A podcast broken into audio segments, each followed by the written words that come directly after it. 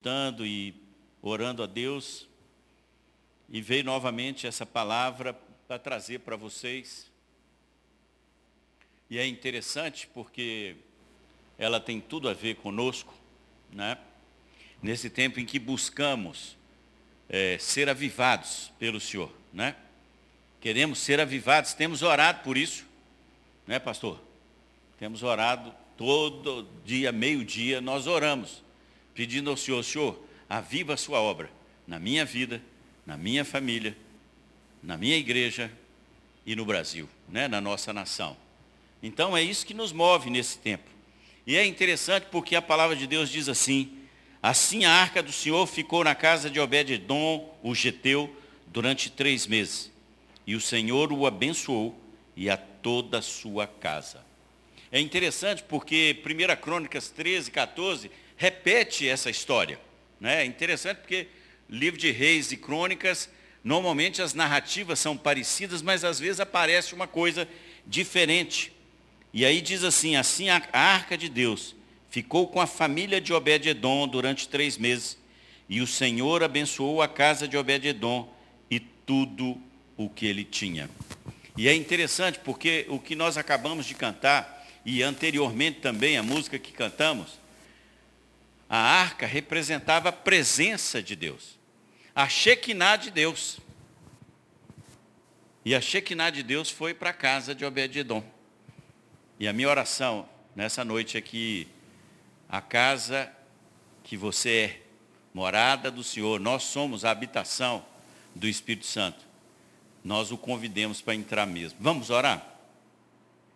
Pai, nós acabamos de adorar, bendizer o teu nome, glorificar o Senhor.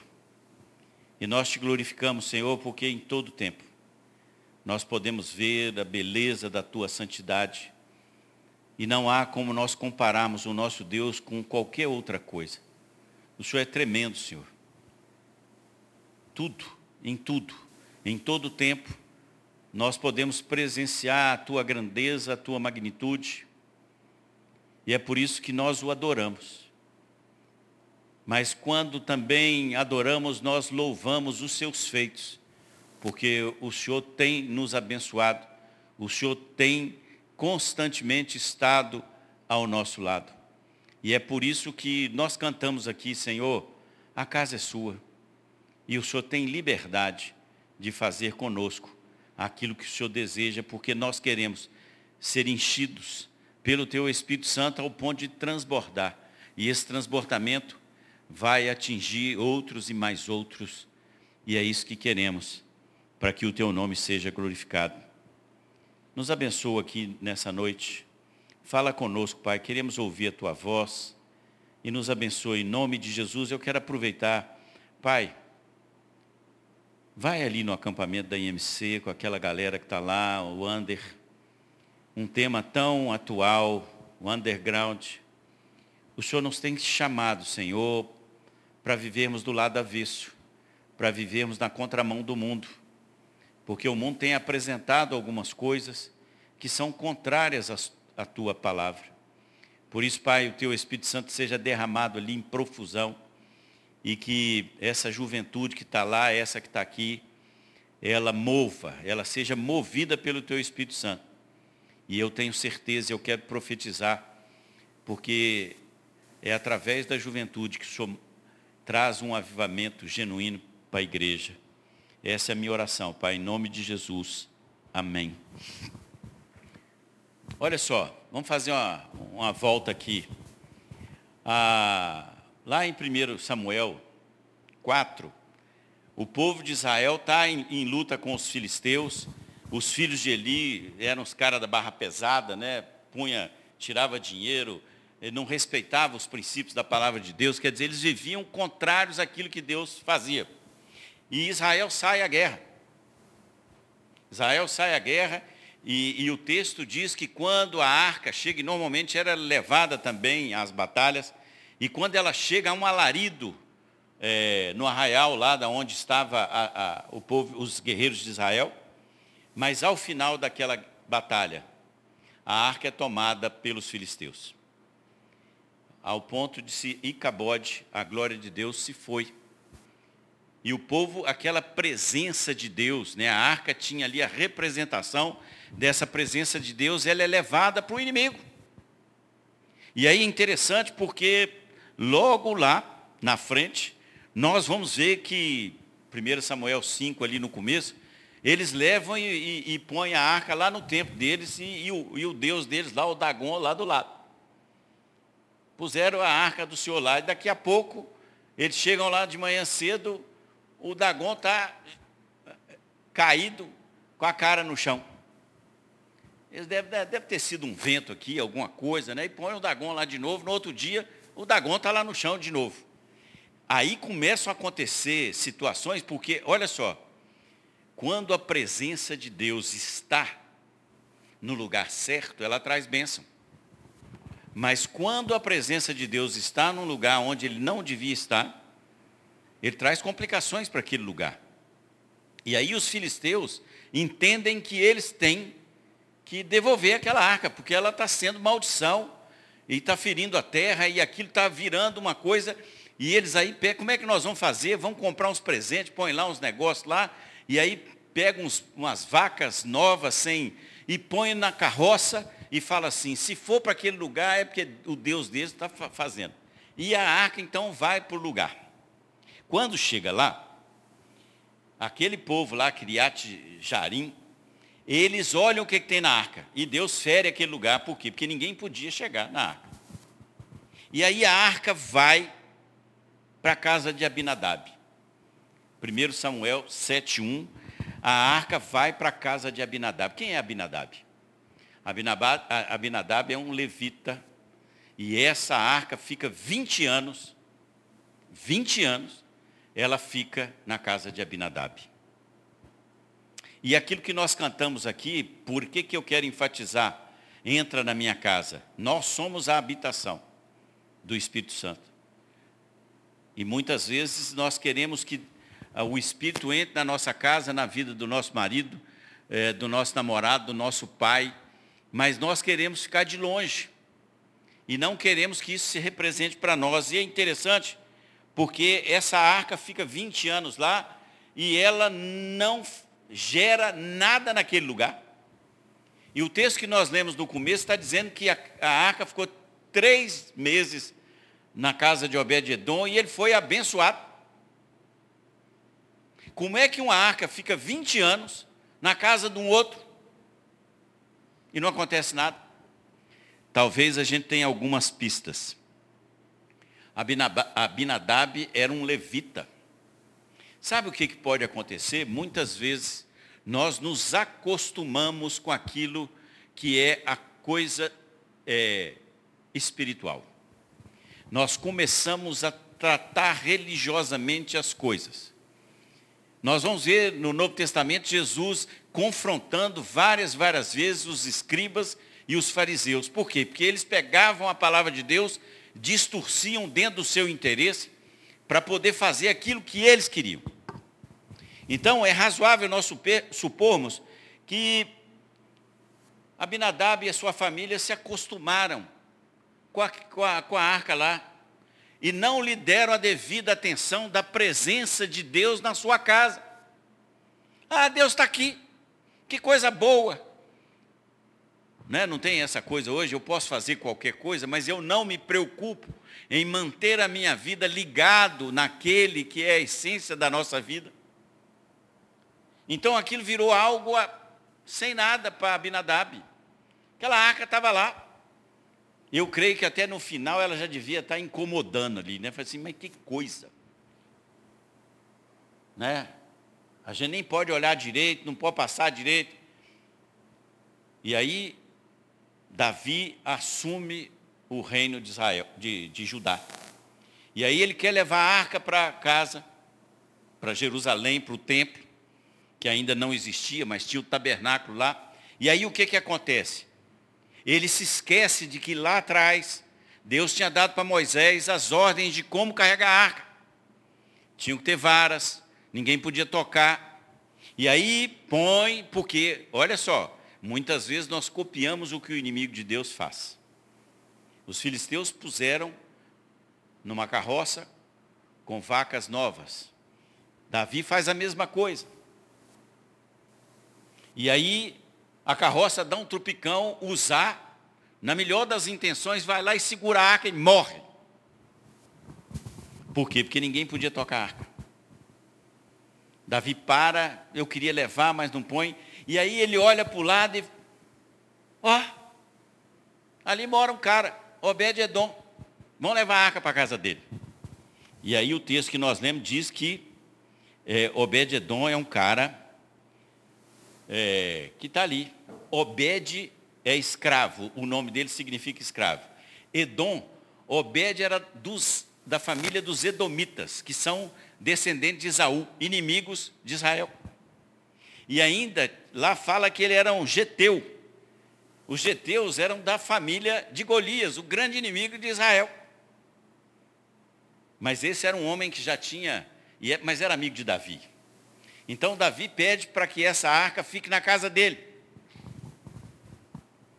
Então alguém que, que não era da linhagem recebe essa arca e aí é interessante porque ele vê que aquilo era uma oportunidade na vida dele.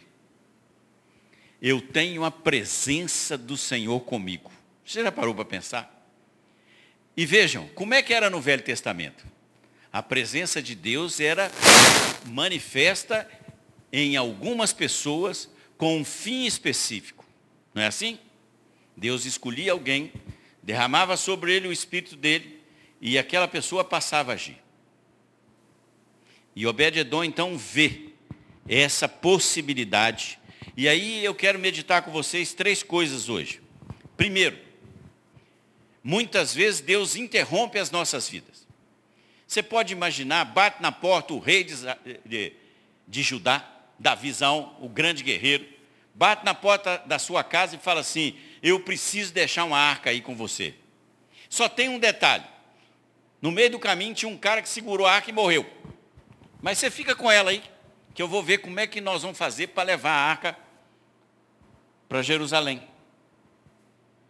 E aí, muitas vezes Deus interrompe o curso da nossa vida e nós precisamos perceber pelo Espírito Santo o que, que Deus está querendo falar conosco. Porque muitas vezes, como Abinadab, nós passamos a conviver com as coisas de Deus na rotina. Fica aquela coisa marcada eu não preciso mais, eu já faço, é repetitivo. Nós temos ministrado aqui, o pastor Léo tem, tem replicado e a gente tem conversado com muitas pessoas o seguinte, ah, mas nós estamos orando até o fim do ano sobre avivar a obra. E a palavra de Deus fala, não façam vãs repetições. Como é que é isso? Mas quando eu tenho entendimento daquilo que eu estou pedindo, e daquilo que eu represento no corpo de Cristo. Eu tenho um sentido de que aquilo é um clamor. Né? E aí a gente se lembra é, do juiz Inico da mulher lá, que ia lá todo dia no juiz e pedia para ele julgar a causa dela. Então nós estamos indo lá. Abinadab, o que, que ele viu? Aquilo virou uma rotina para ele. Ele não viu mais a presença de Deus na sua casa. Deus não interrompeu a vida dele. Era algo normal na casa dele, sabe? Conta uma historinha que na Índia, você sabe que a vaca é sagrada, né?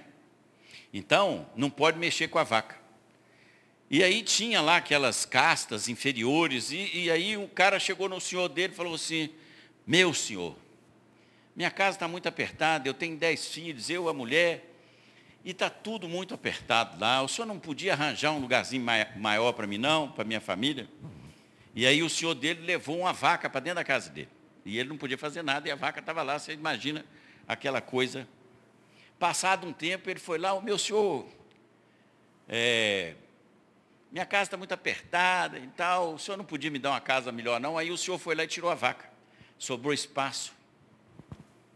Então aquilo que é rotina, muitas vezes, a gente não percebe aquilo que Deus quer fazer conosco. Abinadab não teve mais o sentido da presença de Deus na vida dele. E Obed-edom, por ter sido interrompido, ele percebeu que ele podia fazer algo diferente com a vida dele. E é interessante, porque, olha só, Davi pastoreava ovelhas quando Deus vai lá e interrompe a vida dele. E chama-o e o unge como rei de Israel. Eliseu tomava conta da fazenda do pai, estava arando a terra, Elias joga a capa dele, interrompe, cria ali uma situação, o que, que ele faz? Ele queima a junta de bois, põe fogo naquilo, despede da família e vai para aquilo que ele foi chamado. Maria, mãe de Jesus, adolescente, pronta para casar, Deus vai lá e interrompe a vida dela. Olha, você vai gerar um filho. O Messias vem de você. Pedro pescava, peixes. Deus, Jesus encontra com ele e fala, olha, eu quero interromper a sua vida. Eu quero interromper a sua trajetória. E eu quero que você seja pescador de homens, de vidas. E aí? Então Deus muitas vezes interrompe o curso para fazer o quê? Nós precisamos ouvir a voz de Deus. Se nós estamos em sintonia com a presença de Deus na nossa casa, na nossa habitação, que somos nós, a igreja de Deus, a construção que Deus fez, nós precisamos ouvir a voz dele. Para ver o que ele quer fazer conosco, o que ele quer que nós façamos. E por isso é interessante, porque você pode olhar na, na história de Davi, na Bíblia, Davi sempre consultava o Senhor. E todas as vezes que Davi não consultou o Senhor, ele não se deu bem, ele se deu mal. Por quê? Porque ao consultar o Senhor, eu quero saber o que, que ele tem para mim hoje, novo, fresco. É algo que vem todo dia. E muitas vezes nós vamos levando naquilo. E ainda mais nesses tempos de alta velocidade. Né? Nós estamos vivendo um tempo que tudo é depressa, né? Nós vamos para o fast food, tomamos uma chuveirada. Agora até no WhatsApp você pode escutar a mensagem mais rápida, né? Você pode acelerar a mensagem. Daqui a pouco é, nem sei o que vai acontecer, porque você já nem vai ler, eles vão traduzir e falar assim, a essência da mensagem. E aí? Quando Deus interrompe a sua caminhada e quer falar com você, o que, que nós somos chamados para fazer? Lá no Salmo 27, no versículo 8, Davi fala assim, ao meu coração me ocorre, busquem a minha presença. Buscarei, pois, Senhor, a tua presença. Por quê? Porque Deus tem algo maravilhoso para fazer na nossa vida, na sua vida, na minha vida. Ele quer fazer algo, mas nós precisamos parar. Quando Ele nos interrompe, quando Ele para o curso da nossa vida, Ele quer falar conosco. E muitas vezes, principalmente nesses tempos que nós estamos vivendo, nós estamos numa correria em que nós não paramos para ouvir o Senhor.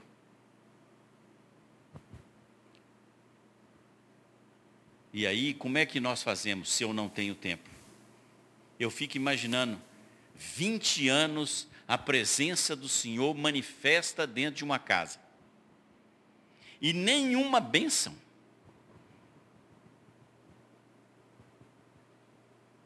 aquilo virou algo lá normal naquela casa. Ao contrário, Obed-Edom vê aquilo uma oportunidade. Deus interrompe a vida dele, mas ele fala, eu vou me agarrar com essa oportunidade. Deus está falando comigo, eu quero tudo que ele tem direito. Eu quero receber dele. E o texto diz que ele foi abençoado, ele e a sua casa. É fantástico a gente poder ver isso. Né? A segunda coisa é nós precisamos entender que Deus quer nos visitar. Deus quer falar conosco. Deus fala conosco através da sua palavra. E muitas vezes nós não queremos escutar porque não temos tempo para escutar a palavra de Deus, para ter momentos de intimidade com o nosso Deus. É chique, né? Você vê aqueles filmes americanos, você já viu? O cara sai de manhã correndo, toma aquele, pega, sai correndo com aqueles copos de plástico, né? Você vê que o americano adora um fast food, né? Então é tudo, né? O Starbucks, aí você pega lá um, um negócio, vai tomando, vai, vai. É tudo correndo.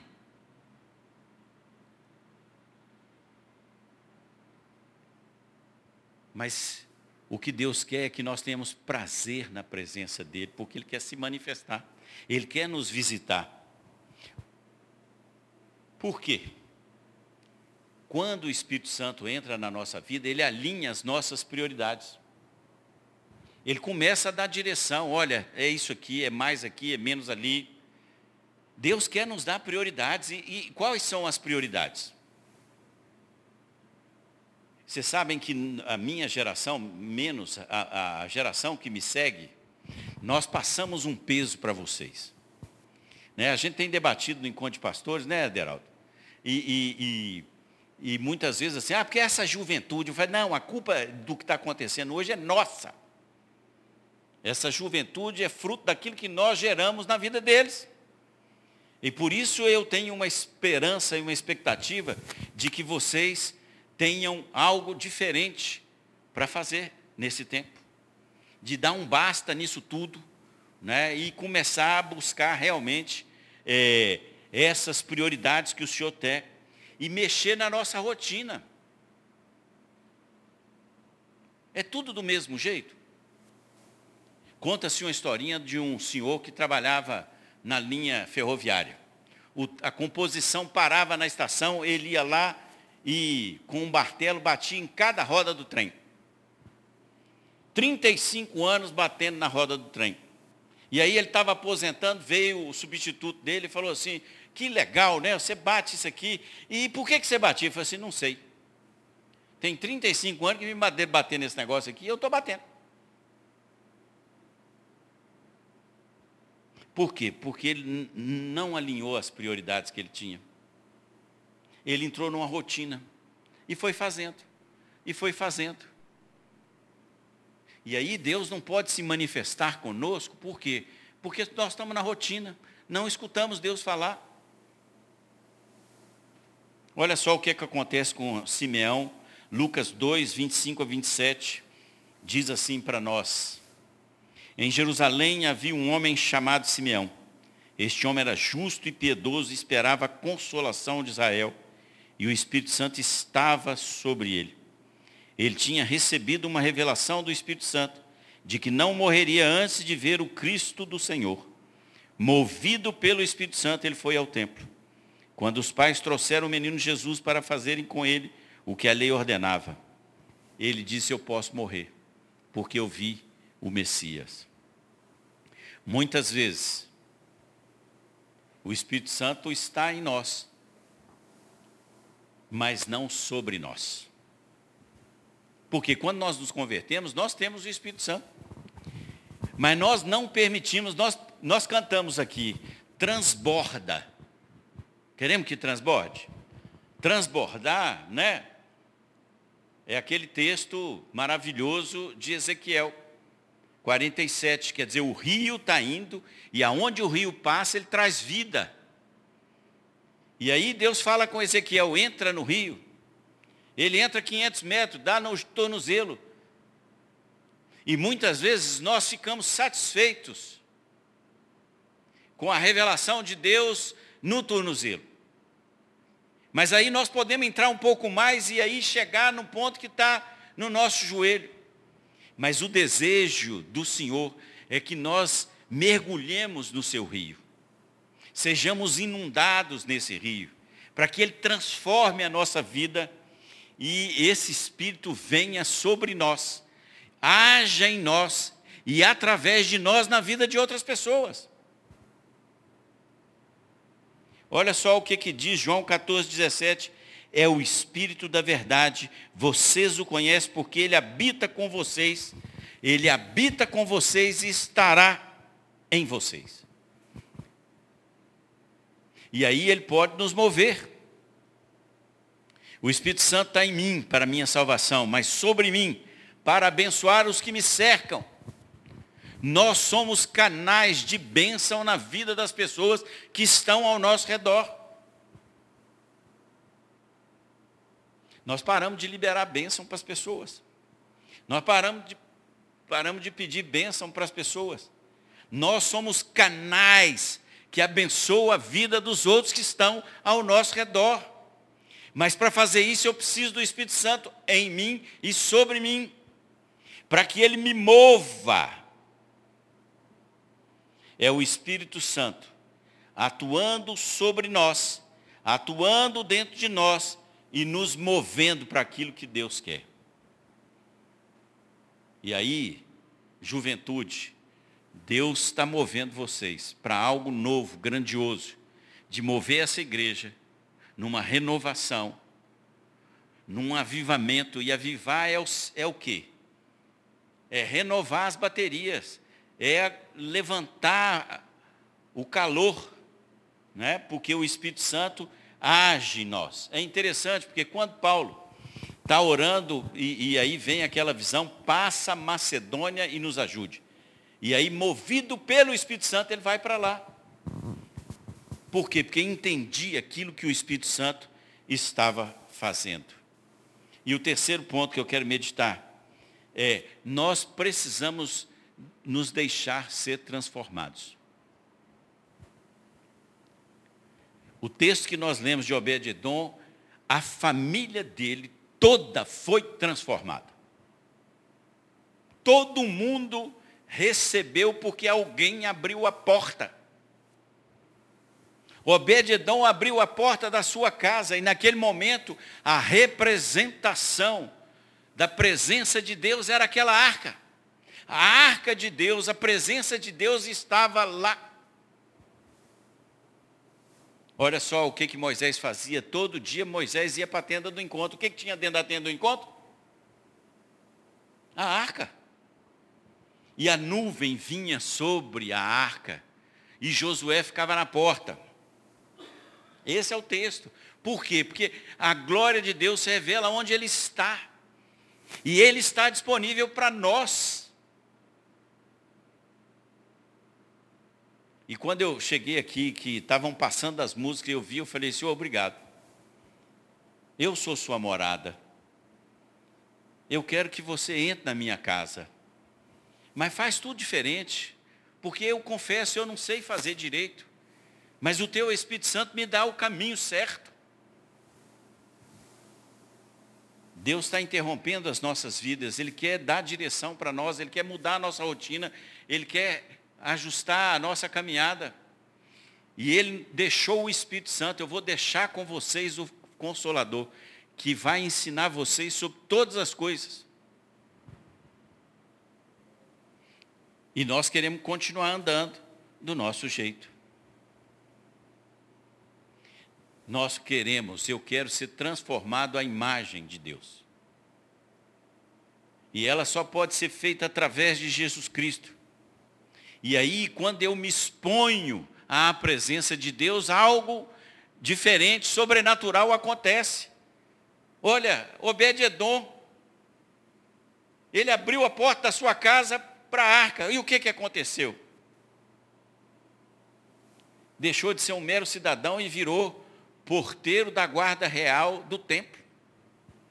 Depois você vai ver lá a família dele toda porque até o, o, o, legado, o legado dele foi a descendência dele servindo ao Senhor. 1 Crônicas 26, 8. Está lá.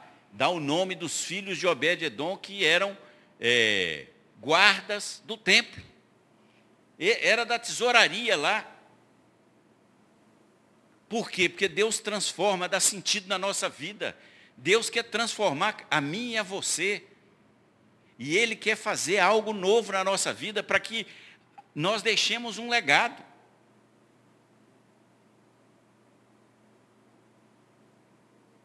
Qual é o legado que nós vamos deixar?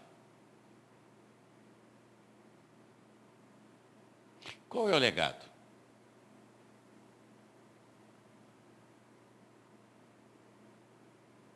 Muitas vezes nós queremos ter um relacionamento com Deus, mas é aquele assim, não chega perto. Senhor, a sua glória é muito grande. Não foi assim com o povo? Moisés subiu. O povo falou assim: vira nosso intercessor. Vai lá e conversa com Deus, porque Deus é tremendo.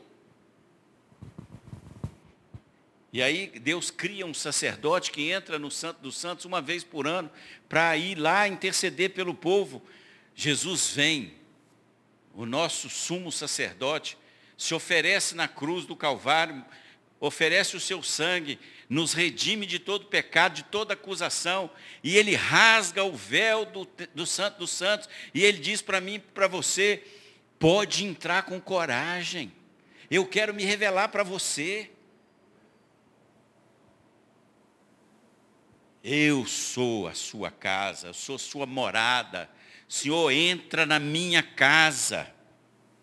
Mas é tamanha a glória de Deus, a revelação dele para mim, para você, que isso vai inundar as pessoas com quem a gente convive. Vai abençoar a sua família. Vai abençoar as pessoas que estão ao seu redor. E o desafio está lá em Romanos 12. Nós não podemos nos conformar com esse mundo. Nós estamos nos moldando ao padrão do mundo. Ah, eu queria tanto conversar com vocês. Ah, trabalhei 40 anos com educação, com essa moçada aí, universidade, ensino médio, né, escola. Nós fomos fazendo, né, nós estamos sendo impactados por algo, nós estamos sendo chamados para viver na contramão. Mas para isso nós precisamos deixar que Deus entre na minha casa e me transforme por completo. Eu preciso ser transformado. Nós precisamos permitir que a presença manifesta de Deus na nossa casa possa produzir adaptações e até dependendo daquilo que vai acontecer, um certo desconforto. Porque quando o Espírito vem, ele nos tira da zona do conforto. Nós estamos sendo chamados para sair da zona do conforto. Está gostoso? Eu fui salvo. Meu nome está escrito no livro da vida. Sabe qual é o problema nosso hoje? É que é só salvação. Mas o Senhor quer mais. O Senhor quer mais. Vejam, né, se a gente pudesse traduzir aqui, Obed-Edom, quando é, Davi chegou lá, falou, ô, Obedão, nós vamos ter que levar a arca agora três meses. O senhor, eu não quero viver mais sem a presença de Deus, não. Eu quero ir com ela. E o que, que ele fez? Foi para o templo. Vou trabalhar no templo. Né? Vou. Aqui Deus quer fazer algo comigo e com você. E não é o templo somos nós, nós somos a habitação do Espírito Santo. O desafio para nós é sairmos da zona do conforto, nos abrirmos para aquilo que Deus interrompe na nossa vida, porque Ele quer falar conosco. O Espírito Santo vem sobre nós, nós somos transformados, e isso gera bênção na nossa vida, na vida da nossa família e na vida de mais e mais pessoas com quem nós convivemos. Eu sou sua casa, sua morada a porta está aberta. E Apocalipse Jesus disse, eis que eu estou à porta e bato.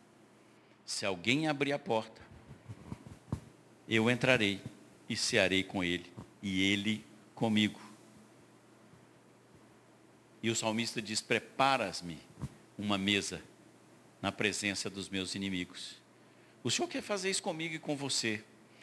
Nós precisamos entender que as oportunidades estão aí.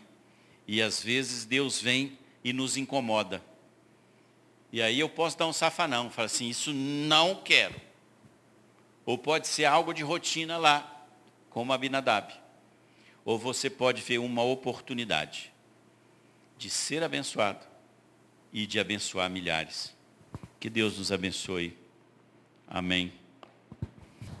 Não fiz nada. Deus abençoe vocês, queridos. Avisos. Vem cá, Juju.